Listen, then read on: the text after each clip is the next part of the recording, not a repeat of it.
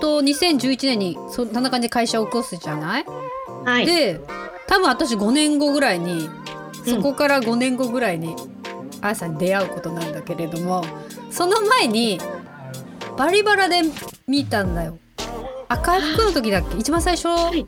大阪の。大阪の。あでもそれもはい。はい別に見に行ったわけじゃなくてあの北海道から行く人たちがいたからね。そうそういたから見見るっていう感じだったんだけど、うんうんうんあの時ねあのあの時ね黒と赤のこうドレスがあってバラとかなんか大きいのつけてたみたいなのあったんだっけ？あれなんか 3D プリンターとかレーザーカッターで切ったみたいなあ、話をはいはいはいはい。なんか私あれどうやって作ったか聞きたくて。だってあの時さ2016年か7年ぐらいか。えっと何年だっけな？20 2015年の暮れぐらいじゃない？そうかな。私2014年15年の2月にこっちでやってそれでみんながバリバラ行くってその後なった感じなんだけど。だから6年前ぐらい一番最初。バリバラあれがスタートでうんうんうん。一回目の大阪の。はのあれしか出てないですね私。あーそっかそっか。あのね、うそのく黒黒い布はい。はをレーザーカッターで抜いたの、そうそうそうそう。あの時からすでにその 3D とうんうんうん。か何かしら、うんうん。あのそっちの、うん、テクノロジーを入れていきたいという思いがあって、でも私もど素人だしでもとりあえず何していいか分かんなかったんだけどい入れたって感じ。そのうんうん。レザーをそうそうくり抜いたのは、うん。あれ一個一個手でやると大変だなと思って、うんうんうんうんデータを入れて。うんうん。で切ってもらったの？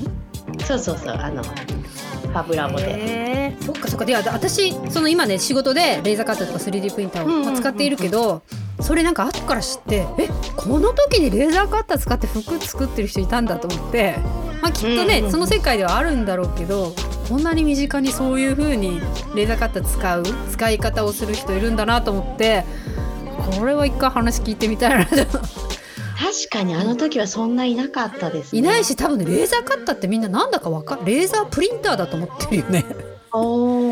全然今だって話通じるか通じないかみたいな人いっぱいいるしうーんすごいすごいなと思ってだから最先端のものをねあやさんはいろいろやってみてるんだなっていう 印象はやってみたくなった。なんかね思ってたよそのえその時はもうすでにオーダーにうんうんユニバーサルファッションを普及するって言って最初に一番初め立ち上げた時は量産しようと思ったんですけど、うんうんうんうん。その時はもうすでにこうもうオーダーに変更してたので一人一人にうん。会いに行って作るわけじゃないですか。うんうんうんうんでも人間の力の限界を感じたんですね。そうだよね。でそれをやっぱ来てって言われても行け行きたいけど行けなかったり、ぶうん。あの物理的な距離で、う本当に駆けつけたいけども、んうん。できないことの悔しさとか、うんどうやったらいいんだろう。って、うん。で絶対人間だけじゃダメだって。テクロノテクノロジー混ぜていかなきゃダメだって思ってての、そうですね。一番初めのレーザーカッターでしたね。なぜレーザーカッターなんだよって感じなんですけど。いやでも一番いい使い方だった。なんかその頃私が使い始めた頃大学生のなんかそういうの好きな子たちが自分の着てるトレーナーを持ってきて自分の好きな絵をグレーのトレーナーを焦がしても絵をつけるみたいなのやりに来てて服燃えないんかと思って見てたんだけどなんか布をそういうことでな使うってうんうんあんま考えたことなかったので紙はあっても布はうんうんやっぱり凸凹あるしピタッていくってなかなかないから。うんうん。増えると切るぐらいだったらね、まあ、できたりしろみたいな概念があったからファッションデザイナーすごいなと思って。でもねあの枠にはまりきれないんですよね布が。そうだよね。よっぽどでっかくないとね。それがちょっと。そうだそうだ。でっかいの。でしたね。そうでももうきっと今はもう大きいサイズで売れるんじゃないですかね。あうん。あ大きいとこ行けば、うん。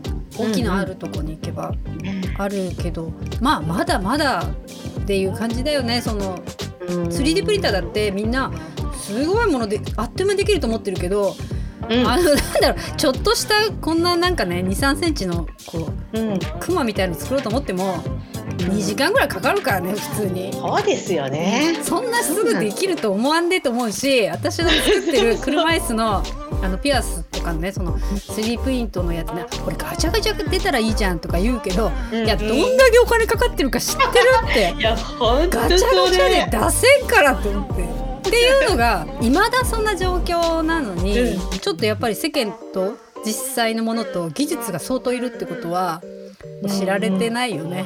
うんうんうんうんなんかそん。ないやー私も最近プロプログラミングスクールで、うん、にちょっと入ったんです。入った。それ何のプログラミング？グあのスクラッチみたいなやつ？こうやって組み立てて。なんかいやもうそれこそ今おっしゃったみたいに、なんかもう妄想が進んでて。いやもう私こういう世界作りたいって。うんうんうん勝手に進んでて、うんうんよしじゃあもうなんだろうこのコロナ禍で、うんあのなかなか人とつながるの難しいし、うんうん。あのエンジニアさん探すのも大変だしよし自分でやろういみたいなやわかるわかるわかるわかる。なんか妄想を持って入ったわけですよ。うん。うんたら、何にもできなくて結局ワードプレスでサイトを作りましょうぐらいになっちゃって。それなんなんでもコースなの？みんな一緒にやるやつじゃなくて？自分のやりたいこと一人一人のオーダーメイドでプランを立ててくれるんですけどあまりにもできなさって。何言っちゃってんの？みたいなレベルでそれさな何ができればよかったんだ？私はバーチャルのあ試着シミュレーションとかああなるほどなるほどなるほど。なあるほどのチャットあチャットっていうかあのアバター接客とか。なるほどなるほど。わかるアバターをわ作って、あとですねあの本人のうん。全身姿を写真撮れば、うん。もうそれで、うんうん。商品並んでる商品と合体させてお洋服が着れるとか、なるほどなるほど AR のショップを作るとか、うんうんうん。今その AR の私そのボールペンをね名刺にボールペンが出てくる商品が出てくるのを作ったけどこの1個のボールペンの AR を作るだけで相当時間と労力がいる。ということが、まあ、外注が早いっていうことが分かったから 私たちはどこまで自分でやるかだよね。なんかでも自分誰かを返さなきゃできないことってその人いなくなったら終わりだから、結果全部自分でい一通りできないと気済まないじゃん。なんか 指示もできないしさ。なんかお願いしますだけだったらあれだなと思って。ね何でもやっちゃうよね。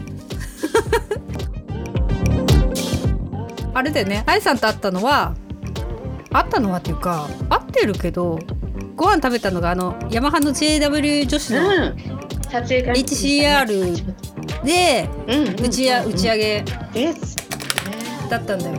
あのそうそうウェディングドレス。そうそうそう、3うんうん、撮影会用にねドレス車椅子のモデルさんのそうです。衣装を3体作って、うん、行った時にね、いやだからなんかそそそこのうん。飲み会で来る手前まではもう男っぷりすごいなと思って。なんだろう。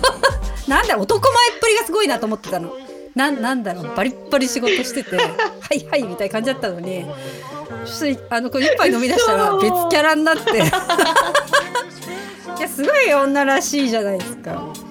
なんかこういう人だったんだね。もすごい。う許した方にね。はちょっと別キャラが出てくるんです、別キャラ別キャラ出てめっちゃ可愛かった。なんかね根本はきっとそういう可愛らしいっていうか。